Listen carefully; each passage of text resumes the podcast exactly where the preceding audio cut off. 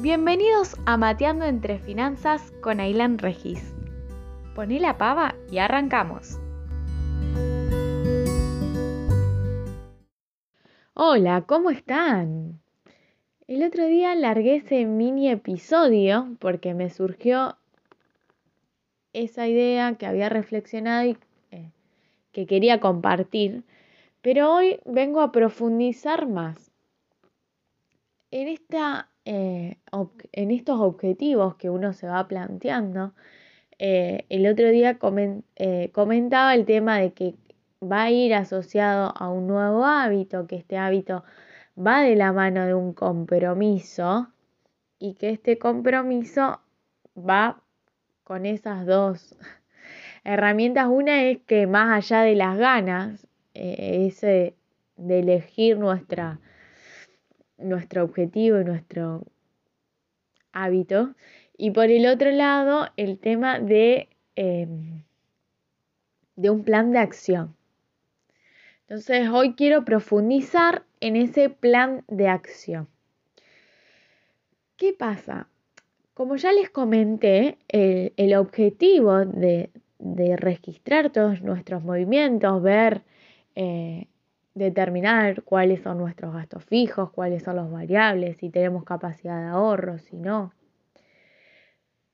Todo eso, al registrarlo, es ponerlo en un papel, en una planilla, en una aplicación, lo que sea, para poder verlo y en función a eso tomar eh, las decisiones que tengamos que tomar y los objetivos que tengamos que plantear.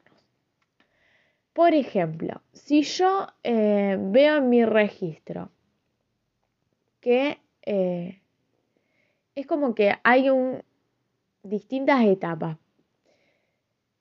Primero, ¿tengo deuda o no tengo deuda? Al menos para mí, eh, la primera pregunta sería esa.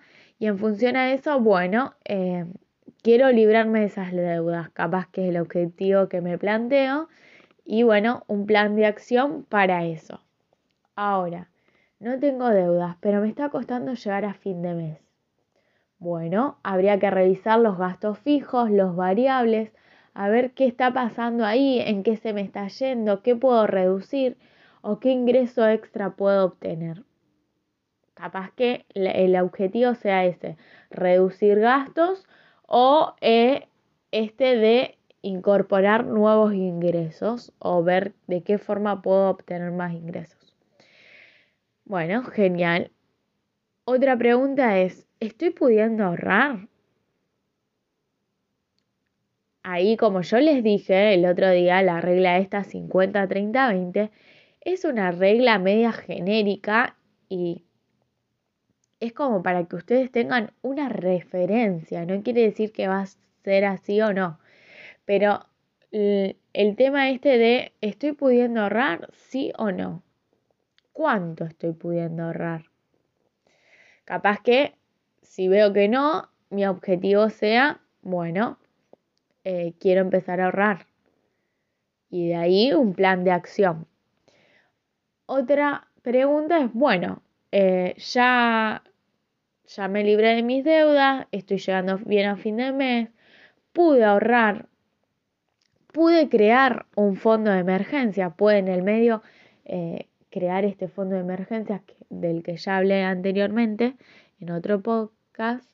Y eh, de ahí, para mí, de ahí en adelante puedo pensar en invertir. Primero tengo que pasar por estas otras etapas y, ordenarme bien para poder invertir. ¿Por qué? Cuando yo hablo, ay, me voy a empezar a, hablar de finanzas personales, uy, genial, quiero eh, que nos digas cómo invertir, en qué invertir, viste, la gente ya piensa de que finanzas personales ya vas a la inversión, viste. Eh, yo creo que primero hay que ordenar antes de poder invertir. ¿Por qué? Porque si yo lo que hoy tengo de dinero extra, lo invierto, mañana por X motivo me quedo sin ingresos, me eh, renuncio, me despiden, pandemia, cualquier ejemplo, cualquier hipótesis, eh, y mañana no tengo un fondo de emergencia y no sé cómo, sobrevivir a eso y capaz que lo invertí y encima capaz lo invertí en una inversión muy riesgosa y muy volátil y mañana pierdo todo y no tengo un respaldo. ¿Se entiende? Para mí primero, a la hora de, de invertir, también hay que hacer un plan de acción, que quizás en este plan de acción está previo ordenar todos nuestros números para poder lanzarnos a esa parte de invertir. Que antes de lanzarse a invertir, yo creo que hay que eh, estudiar cada instrumento, ver nuestro perfil de inversor. Bueno, también sería para otro podcast. Bueno, en función a ese registro, ya les digo, podemos ver todas esas variables, todas esas preguntas que nos podemos ver, eh, hacer para ver en qué situación estamos y en función de esa situación va a ser el objetivo que quizás nos planteemos, como este. Quiero eh, liquidar todas mis deudas, quiero ahorrar, quiero llegar a fin de mes, quiero bajar mis gastos variables o fijos, quiero aumentar ingresos. En función a ese objetivo que va a ser general, eso es lo que ustedes quieren, hay que ir bajándolo más a tierra y eh, como interiorizándolo más. Por ejemplo, quiero ahorrar, bueno, genial, querés ahorrar. Ese es el, el... Hay, un, hay una metodología que son plantear los objetivos SMART, que nos dicen por sus siglas eh, SMART, que tiene que ser específico, medible, alcanzable, relevante y temporal. Entonces, vamos por la primera. Quiero ahorrar. Bueno, o quiero comprarme X cosa, por ejemplo, puede ser un auto. Genial. Entonces, eh, en cuanto a lo específico de este objetivo, va a ser, la pregunta que nos tenemos que hacer es ¿qué? Bueno, quiero ahorrar, entonces eh, quiero comprarme un auto. Bueno, el qué va a ser, que, eh, en ese quiero va asociado de un eh, quiero ahorrar para esa compra que tengo que hacer, ¿no? Entonces quiero ahorrar. La segunda letra sería medible. ¿Cuánto quiero ahorrar? Quiero ahorrar para todo el auto, quiero ahorrar para eh, la entrega que tengo que hacer. ¿Cuánto tengo que ahorrar? Bueno, establezco un número de cuánto eh, voy a ahorrar.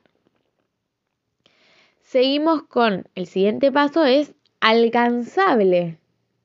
Entonces, quiero ahorrar. Capaz que en un primer, en una primera hipótesis uno se plantea quiero ahorrar el 100% del auto después me doy cuenta que capaz que no es tan alcanzable y que, eh, que mi, mi sueldo, mi capacidad de ahorro es menor, entonces me puedo eh, establecer un objetivo de ahorrar para una entrega, para el 50%, algo.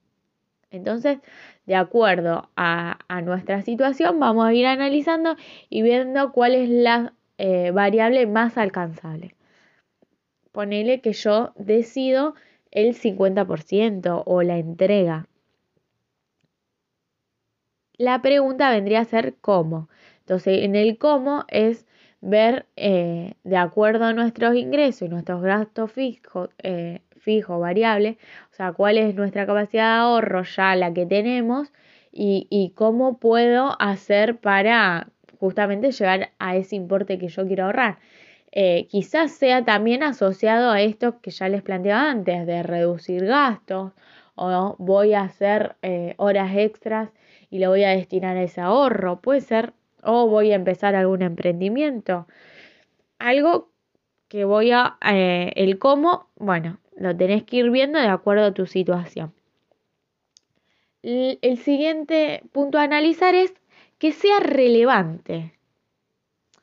Este relevante la pregunta es eh, ¿con qué? El, con qué va hacia con qué voy a sentir o qué, eh, con qué me voy a beneficiar yo eh, con esta compra del auto. Quizá es porque lo necesitas para tu día a día, para agilizar, para acortar tiempos.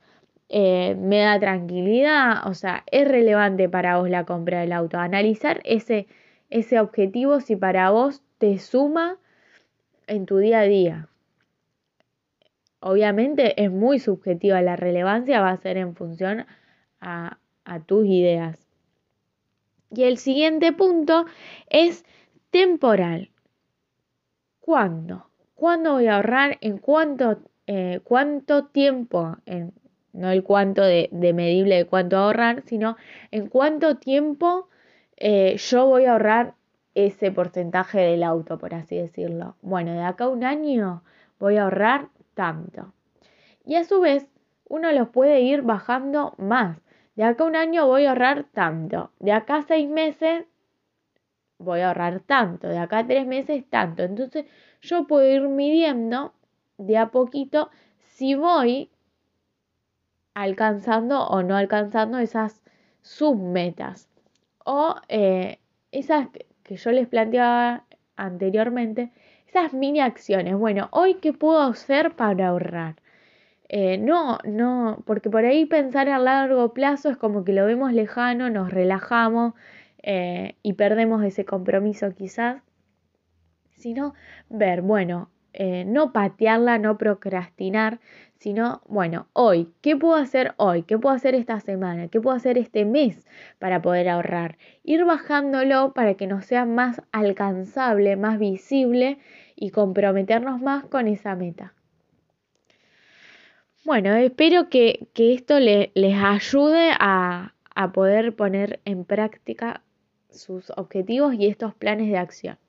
Obviamente requiere de un tiempo, de un, eh, análisis, de, sentarse y ver cada situación, cuál es su objetivo y, qué pueden ir haciendo, ya les digo, en su día a día, en sus meses, eh, ir bajándolo para que, que puedan ir alcanzándolo y a su vez puedan ir viéndolo. Por ejemplo, yo me pongo esta mini meta dentro de mi meta más grande que es comprarme el auto. De este mes quiero ahorrar 20 mil pesos. Les tiro un número por decir. Bueno, este mes puedo ahorrar 20 mil pesos. Y no lo estoy, eh, entonces de acá a un mes reviso si cumplí con eso. O esto es muy estricto, pero capaz que este mes puedo ahorrar más y el mes que viene puedo ahorrar menos, pero en, si analizo después en los seis meses pude llegar al importe que yo quería. O sea, ir revisando también eh, si estamos pudiendo alcanzar, no. Y en función de esa revisación también revisar la meta más chica o más grande de, bueno, capaz que no me lleve un año, puedo ajustar en cuanto al tiempo o más o menos. Eh, es todo variable, no quiere decir que pues yo diga de acá un año voy a ahorrar tanto y voy a entregar tanto. Sabemos que en el medio pueda surgir ciertas cosas eh, variables que no las podemos controlar, pero bueno, no tampoco frustrarnos por el tema ahorro es un, es un tema. Eh, no frustrarnos porque este mes no llegaste a la meta. Bueno, ¿qué puedo hacer el mes que viene? qué puedo reforzar? ¿Qué puedo ajustar? Para poder justamente no, no desalentarme y no tirar todo. Decir, bueno, no, no puedo ahorrar, listo, chao. No, no ahorro más. Eh, esa es la idea de, de, poder llevarlo así más a la tierra, más ir bajándolo. Bueno, espero que les sirva todo este análisis y, y planteense sus metas, sus objetivos de esta manera, con el objetivo así analizándolo de acuerdo al SMART. Y nada, los leo, los que me quieran compartir sus objetivos y, qué es lo que le está costando eh, bajarlo así eh, en su día a día, mes, para poder alcanzarlo. Recordá, el no ya lo tenés. Así que invertí ese no en un sí. Gracias por invertir tu tiempo en escucharme. Si te gustó este podcast, no dudes en seguirme y compartirlo. Para más contenido, consultas y feedback, seguime en Instagram como Mateando entre Finanzas.